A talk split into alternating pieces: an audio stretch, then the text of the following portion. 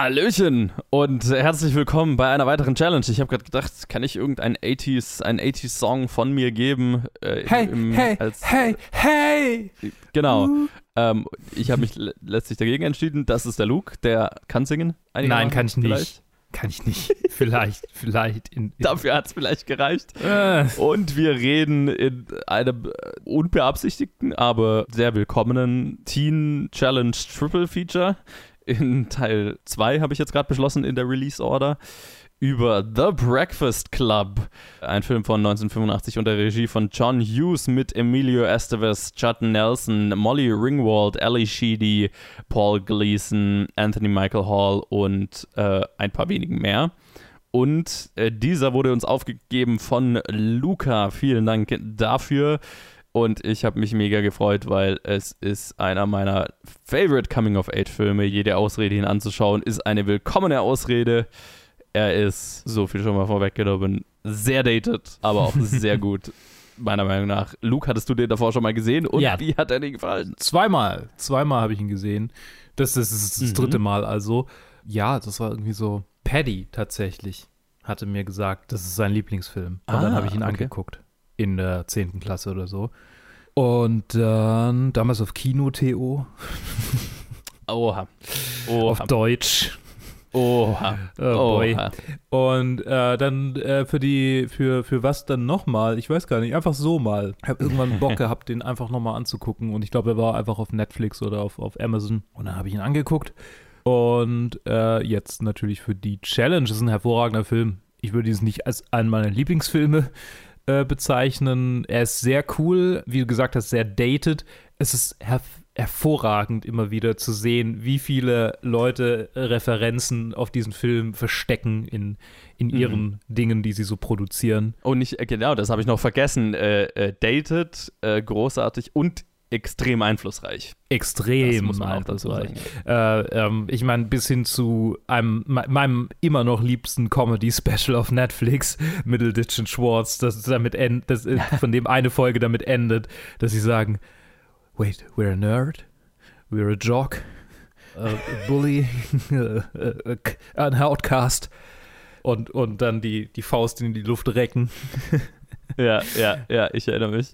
Ja, es ist, es ist ein, ein, ein quintessential 80s Coming-of-Age-Film. Der 80s Coming-of-Age-Film. Der 80s Coming-of-Age-Film. Es ist ein quintessential 80s-Film ja. und der quintessential 80s Coming-of-Age Film. Wie, wie, wie, wie gefällt dir der Film denn?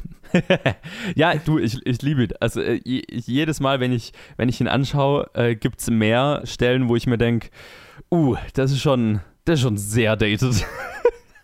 Und er hat definitiv so ein paar, also ein, ein Element, ähm, weswegen ich ihm nie fünf Sterne geben kann, dass ich dem Film auch nie verzeihen werde, ist der Moment am Ende, wo Ali Sheedys Charakter dann diesen dummen, dummen, dummen, dummen Trope bekommt, äh, wo der weibliche Charakter äh, plötzlich das erste Mal Make-up ähm, ja. aufträgt und sich die Haare schön macht und ein nettes Kleidchen anzieht und plötzlich denken alle, oh, welche Prinzessin ist da aus dem Monster entstanden, so, ne? Und dann natürlich auch gleich, äh, da, das ist, wo dann der Footballer oder, nee, Wrestler ist er, genau, der, der Sport, der, der Jock sie wahrnimmt und eine Beziehung mit ihr anfängt.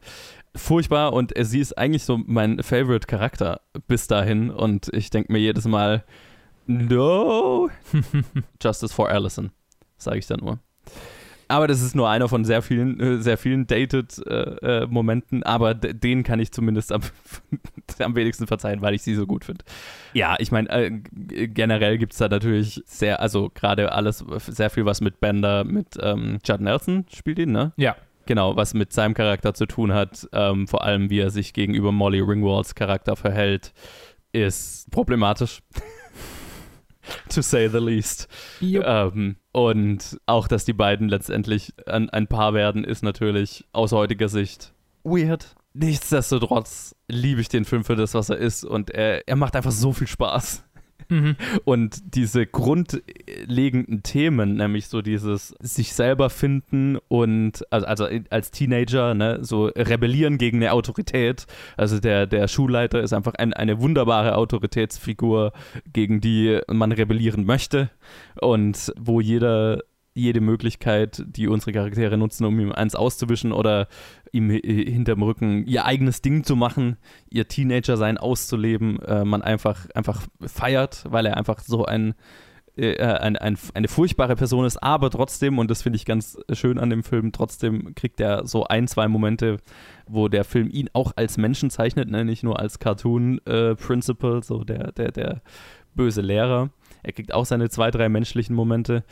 Und dieses generell, also allein dieser Aufsatz, den dann hier Anthony Michael Halls Charakter am Ende schreibt, der so, ähm, keine Ahnung, eine Ode an, an Teenage Rebellion ist, ne, an, an so dieses sich auflehnen gegen ein System, das man nicht gerecht und findet und so weiter, ist einfach kriege ich Gänsehaut, ist, ist geil. Und dann natürlich gespickt mit einem saugeilen Soundtrack und wunderbaren Szenen. Also die Szene, wo sie einfach alle in der, in der Bibliothek anfangen zu tanzen, ist einfach voller Energie. Exhilar es, ist, es ist voller, voller Energie. Voller genau. Energie. Ja, das ist, das ist ein schöner Ausdruck.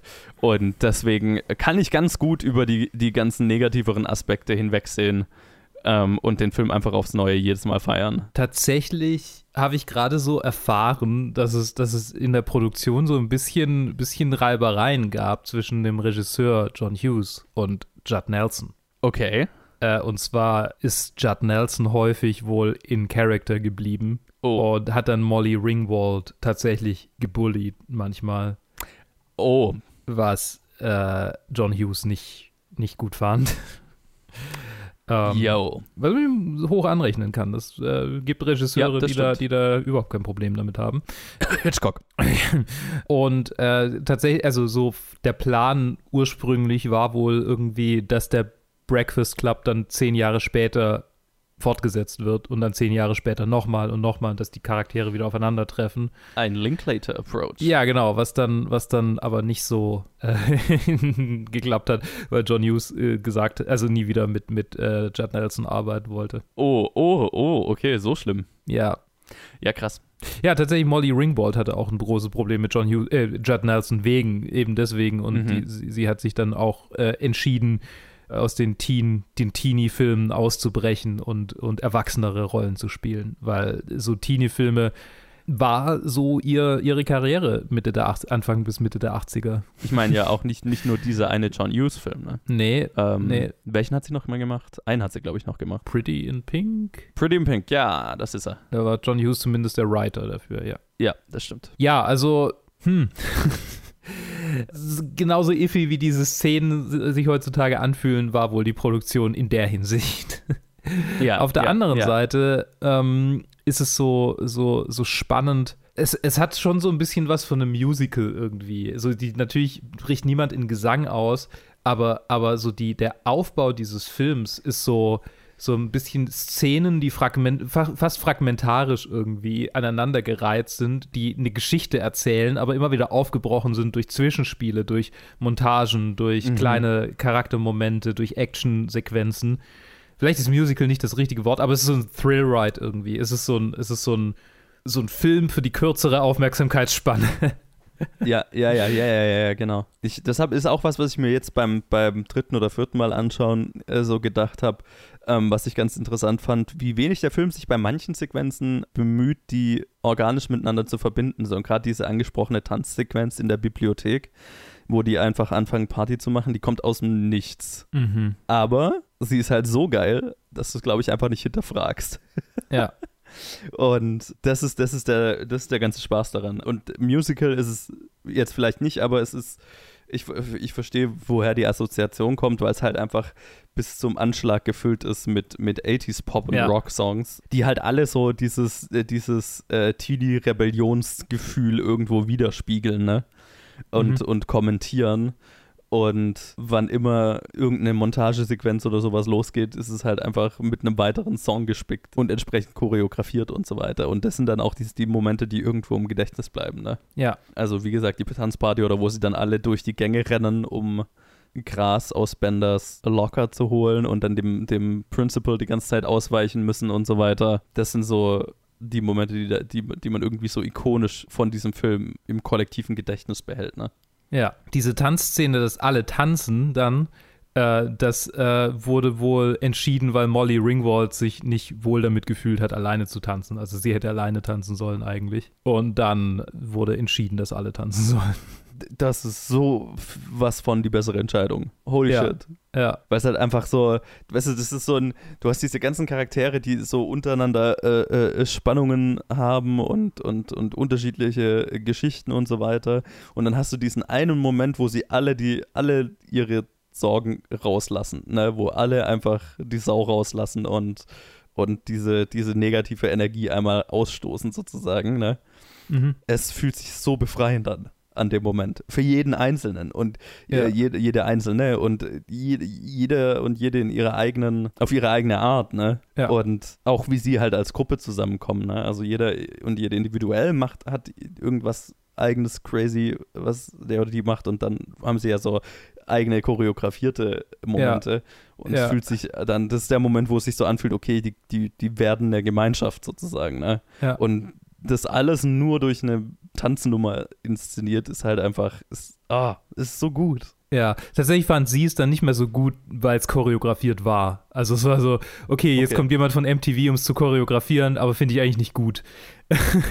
weil es eigentlich improvisiert hätte äh, sein sollen. Right. Aber naja. Sure. Ah, aber es ist so gut. Ich, da Es kann, ich, kann, ich nicht, kann ich nicht unterschreiben. Tatsächlich, jetzt wo wir so drüber reden, ich habe sie mir jetzt einfach gerade aufgerufen und guck sie stumm an, während wir, während wir reden, weil sie einfach so gut Ja. ist. einfach so, Ja. ja, ich brauche nicht mal die Musik sehen, das ist einfach, bah, Du hast einfach ey, Bock, Musik hören. da rein in, in, den, in, den, in den Bildschirm reinzuspringen und mitzumachen. ja, total. Und das habe ich bei wenig Tanzsequenzen. Ja, ich, ich bin kein großer Tänzer. also kein, keiner, der Nee, ich gern, auch nicht, aber, gern tanzt. aber das würde ich mitmachen. Es ist einfach, dieser, dieser, Aus, dieser Tanz als Ausdruck von Teenie-Rebellion ist einfach, das kann ich mittragen. Da, da wäre ich dabei. Mit wem hast du dich denn identifiziert, als du den Film das erste Mal gesehen hast? Ich glaube, jeder hat diesen Gedanken, nachdem man den Film das erste Mal gesehen hat. Und ich habe mir sehr viele Gedanken darüber gemacht. Und ich glaube, ich bin eine Kombination aus ganz klar Ali Sheedy, aus, aus äh, Allison und Mhm. Bender. Mit, äh, mit einem Mini-Bender, viel, Al äh, viel Allison und einem Mini-Bender. Okay, Moment, ich muss kurz überlegen. Ja, ja. Warte mal, wer war der Nerd? äh, äh, d- Anthony Michael Hall ist der Schauspieler und wie heißt der Brian. Charakter? Brian. Brian, genau. Äh, ja, ich, ich habe mich sehr mit Brian identifiziert. Ja, kann ich sehen. Ja, Punkt. Mehr nicht. Ich meine, den Gedanken, den Gedanken an Ellie Sheedy, äh, an, an Allison hatte ich auch, aber äh, nee. Äh, nicht, nicht, Moment, Ellie Sheedy ist äh, an, Doch, das ist sie. äh, ja genau, Ellie Sheedy, äh, ja, ja, genau. Äh, die wurde, gerade wurde mir, wurden mir ganz viele Bilder von, von Mary Ringwald, Molly Ringwald gezeigt und dann dachte ich, hä, das, das ist sie doch nicht. Äh, ja, ja, Ellie Sheedy, ja, ja, ja. N- Ja, nee, es, es, ich bin der Nerd. das ist schon, ich war der Nerd. Es, es gibt keinen, gibt keinen, keinen Grund da irgendwie. Äh, ja. Wobei ich, wobei ich tatsächlich den, oh, ähm, also was, was es am ehesten noch äh, äh, aus Männersicht überhaupt ge ge- geben könnte, diesen, oh, er, er, er sieht doch ganz gut aus, Moment, den sie hat am Ende. Den hatte ich, glaube ich, auch mal nach dem Abi. Ja, er trägt Hemd, oh. Oh no. Gibt zwar kein, gab's kein Make-up, aber ich würde sagen, so einen gewissen Glow-Up kann, kann ich mir schon andichten. Okay, okay, nice. Sehr geil. Ob das es ihren Charakter ausmacht, weiß ich nicht, aber es ist ein Moment. ah, ich glaube, einfach weil ich mich mit ihr am meisten ide- identifiziere, ist dieser Moment noch mehr ein, ein, ein Betrayal einfach. Ich Ja. glaube, deswegen hänge ich da so dran. Ja, Einfach weil es, A, weil es ein echt dummer Trope ist. ja, ja, ja. Und in, in einem Film, der davor so gut darin war, die ganzen Charaktere für das zu nehmen, was sie sind, mhm. dann diesen einen Charakter nimmt und sagt, so, und jetzt passt dich bitte mehr an uns an und dann bist du besser, fühlt sich einfach falsch an. Na, es ist, äh, es ist die Frage, wie man es lesen will. Ich glaube, das ist so ein persönliches Ding. Beziehungsweise ich glaube, es ist ein bisschen, wie es gehandelt würde, weil ich meine, Ja. es kann ja sein, dass sie vielleicht lernt, ein bisschen aus sich, nee, nee, aus sich rauszugehen, ist auch so ein Filmtrope, den ich hasse, Ja. weil es so falsch ist. Es gibt introvertierte Leute und die müssen nicht aus sich rauskommen, um normaler zu sein. Das ist ein fucking toxischer Trope.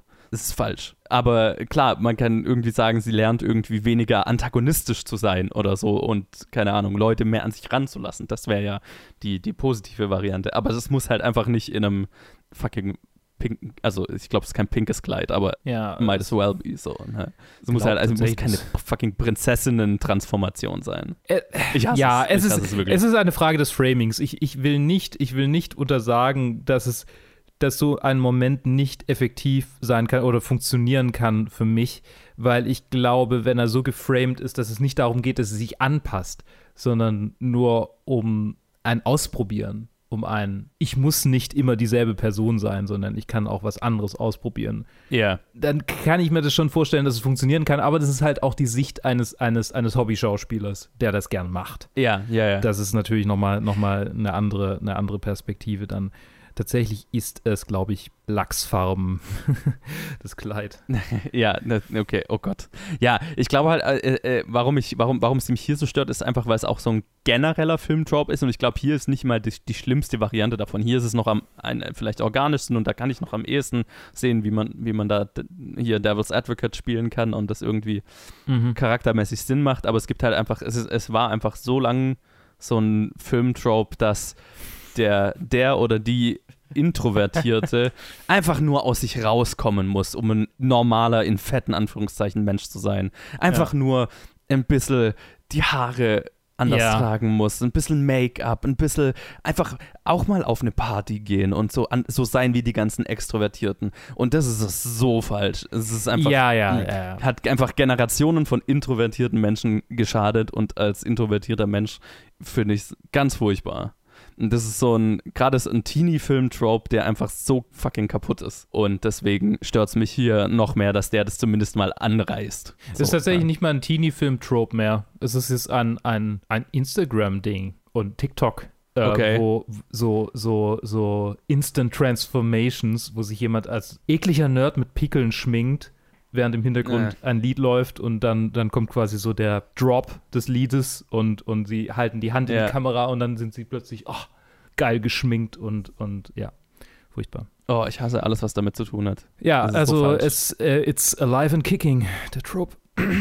Ja. Es ist effektiv, ich meine, es ist leider effektiv, sonst würden sie es nicht machen. Ne? Es, es gibt viele Leute, die das cool finden, die das so, ach ja, so inspirierend und ach ja, jeder kann es schaffen. Ja, ich, ich habe so, das Gefühl, das ist halt einfach, weil es, keine Ahnung, die, Gese die Gesellschaft ist auf extrovertierte Leute ausgelegt, weil die am lautesten sind und ähm, keine Ahnung, ich weiß nicht mal, ob es die Mehrheit sind und dann wurden halt quasi über Generationen introvertierten Leuten eingetrichtert, du müsstest nur ein bisschen extrovertierter sein. Anstatt Ja. halt einfach mit äh, zu akzeptieren, dass du halt einfach nicht tickst wie andere und dass es Ja. unterschiedliche Arten von Leuten gibt und naja, auch, auch so dieses, ne, das ist ein Problem in der Schule, wenn, wenn, wenn Lehrer glauben, jemand, der einfach ein bisschen introvertiert, introvertiert ist, hat irgendwelche psychischen Probleme, weil er sich nicht meldet und so weiter und nicht, nicht, keine Ahnung, mit den anderen Kindern spielen will. Das ist ein Problem in, in, in der Arbeitswelt, dass extrovertierte Leute, die sich mehr zur Schau stellen, eher befördert werden und so weiter.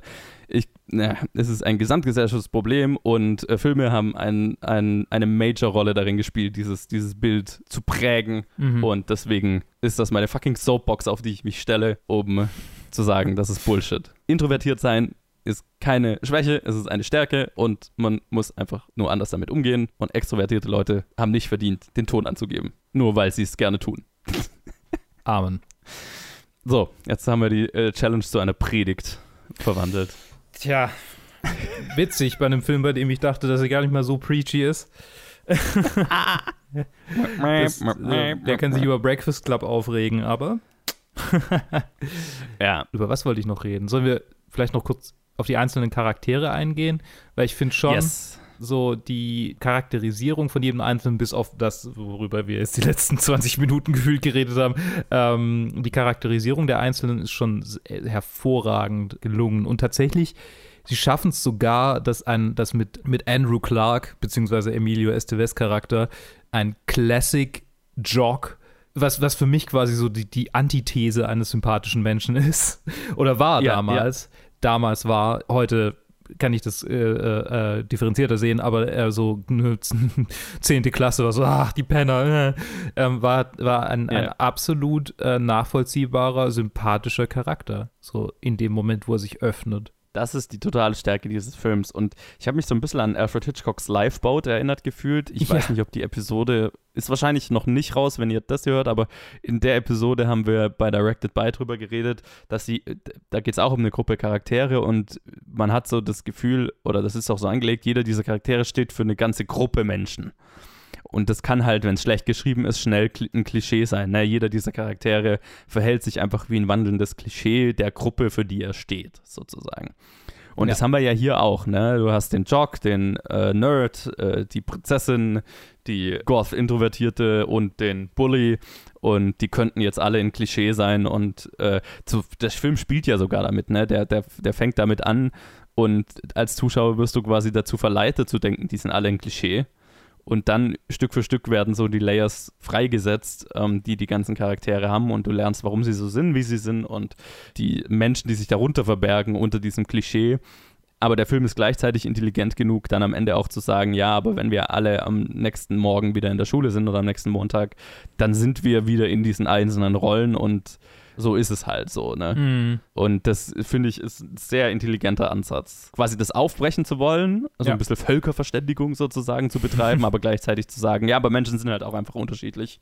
Und zu, zu glauben, dass, dass wir jetzt alle hunky-dory sind, einfach nur, weil wir uns kennengelernt haben, ist halt auch irgendwie naiv. Es ist halt so ein, es, es ist auch ein bisschen ein, ein Gefühl, das bestimmt jeder hatte, so bei, bei so, so Ausflügen, so Schul, längere Schulausflüge, so gibt es ein, ein, mhm. ein nicht schwäbisches Wort. Ein Schullandheim. Oder Landschulheim. Das, das, das klingt so furchtbar. Klassen, Klassen ja, aber es ist keine richtige, ja. eine Klassenfahrt kann ja auch einen Tag sein. Ich meine, so eine mehrtägige mit Übernachtung und so. So, ja. so das, das führt immer, das führt immer dazu, würde ich, würd ich behaupten, in fast jeder Klassengruppe, die sich so unter Kids äh, bilden lässt, dass ähm, ja. solche Momente passieren, wie sie hier gezeigt werden. Vermutlich mhm. ohne Dancing-Montage, aber ähm, mit Völkerverständigung, wie du es gesagt hast, und dem ja. äh, danach, äh, okay, wir gehen wieder in unsere, in unsere Rollen zurück, wir sitzen wieder alle an unserem Tisch und äh, jeder ist der, der er ist. Und ich, ich meine, ich kann mich erinnern, in, in, in, einigen solchen mehrtägigen Klassenfahrten diese Momente gehabt zu haben, dieses Gefühl gehabt zu haben, dass dieser Film in mir auslöst am Ende. Und mhm. so, insofern, oh, hinter dieser Person steckt ein tatsächlicher Mensch. Hm, ja, ja, genau. Das ist so ein, so ein, ja, das ist so ein, so ein einfach ein hervorragendes Gefühl. Ja. Habe ich auch manchmal beim, beim, bei, beim Theater tatsächlich. So, wenn, wenn, wenn mhm. wir so viel miteinander zu tun haben und dann wirklich jeden, jeden Tag irgendwie proben nochmal oder dann die Aufführungen mhm. kommen, dann ist es einfach so, okay. Puh. Ja. da lernst du dich kennen. Ja, genau. Jetzt, jetzt sind wir zusammengeschweißt und dann geht es wieder auseinander und es ist plötzlich so, okay, ähm, ja, ich bin wieder in meinem Leben. was ja. ist passiert? Das ist, was mich am Filmemachen so fasziniert, weil das hast du im Prinzip, also wie beim Theater ja auch, ne? Du hast ja. das, wenn du eine Filmproduktion hast, dann bist du irgendwie über zwei Monate, wirst du e, auf extremste Weise zusammengeschweißt und danach ist halt einfach auf einen Schlag weg. Ja. Wieder. Und alles ist, jeder ist wieder getrennt und die meisten sehen sich wahrscheinlich nie wieder. So. Ganz interessant, also weird, aber auch irgendwie cool. Das ist ein gutes Schlusswort irgendwie tatsächlich. ja. Weird, aber auch ja, irgendwie cool. Gedacht. Deshalb, ich sorry für die, für die lange ja. Pause, aber ich habe gerade. nee, es ist ein, es ist ein, es ist ein wunderbarer Film. Er hat seine Dated-Momente, also, ne, wir haben es angesprochen. Ja, alles, alles, was Spender bis zum, im Prinzip bis zum Schluss gegenüber Molly Ringwald macht, ist einfach nur abstoßend. Und dass er dafür belohnt wird, ist nicht gut. Mhm. Aber das grundlegende Experiment, das dieser Film veranstaltet und, und das, das die, ja, die Message und die Aussage, die der Film treffen will, sind einfach nach wie vor aktuell und machen nach wie vor Spaß. Und die Charakterzeichnungen, je mehr, je tiefer sie werden, desto besser werden sie. Und ja, es ist, es ist einfach so ein Film, der mich mit einem unglaublich warmen Gefühl wieder rausschickt und den ich, deswegen, deswegen habe ich auch gesagt, den bin ich sofort dabei, den zu machen. Einfach, ich brauche kein, also jede Ausrede, diesen Film anzuschauen, ist einfach willkommen. Ja, es ist für mich äh, der Film nicht so sehr, aber dafür umso mehr äh, Groundhog Day. Mm, von dem okay. ich glaube, dass er auch irgendwo in unseren Challenges äh, versteckt ist. Ist er? Oder? Nein, ist er nicht. Verdammt. Also, ähm, bitte Mm. Schlagt uns Groundhog Day vor, weil ich will nicht warten bis Top 250 Episode 180 oder wo der ist. Ich will den vorher besprechen. Okay. Wahrscheinlich darf ich ihn, wahrscheinlich darf Ja. ich ihn dann gar nicht besprechen, weil, weil äh, ich muss ihn ja für Top 250 äh, muss ich erwarten. Dann sollte es jemand anders machen. Egal, okay, ich höre es auf. Gucken wir mal. Ja, fände ich, glaube ich, nicht so schlimm. Äh, Ist, ja, schickt, schickt uns Challenges. Äh, danke, Luca, für diese Challenge. Danke, dass ich Ja. ähm, Ausrede hatte, Breakfast Club nochmal anzuschauen. Immer, immer gerne. Stimmt, ich habe ich hab gesagt, wir gucken, wir gucken den und Kids an. Das, das wollte ich noch kurz sagen. Also es, es ist eine Weile her, es ist eine Weile her, jetzt dass Kids rauskam vermutlich, aber wir haben die zwei Filme äh, quasi back-to-back jetzt geguckt. Äh, nicht back-to-back, aber wir haben die jetzt halt äh, als äh, back-to-back aufgenommen. Und es ist schon Genau. ein weirdes Double-Feature mit diesen drei Teenie-Filmen, die alle irgendwie auf ihre eigene Art und Weise anders sind. Genau, und als nächstes äh, hört ihr dann noch irgendwann die Challenge 13, die ich dann mit Lee gemacht habe, was dann auch wieder ein sehr anderer Teenie-Film ist, aber auch sehr gut. Also, ja, es sind, es sind die, die, die, Coming, die Teenager Coming of Age Challenges in unterschiedlichen Dekaden, aus unterschiedlichen Perspektiven. 13 ist so ein bisschen des Kids, aber aus der weiblichen Perspektive, was, was sehr cool war. Also spannend. Schickt uns eure Challenges. Ja. Gerade wenn ihr schickt uns irgendwelche, die thematisch zusammenpassen. Das finde ich immer interessant. Auf Ja. äh, Facebook, Twitter, Instagram oder planetfilmgeek at gmail.com und dann besprechen wir, was auch immer ihr uns aufgibt. Und ihr könnt euch uns natürlich, wenn ihr uns Challenges aufgegeben habt, auf Anchor Sprachnachrichten zu den Challenges schicken. Das ist auch immer sehr willkommen. Äh, wenn ihr uns sagen wollt, warum ihr uns die aufgegeben habt und äh, wie ihr die Filme findet. Und in diesem Sinne In diesem Sinne, auf hören wir uns beim nächsten Mal wieder. Ciao. Tschüss.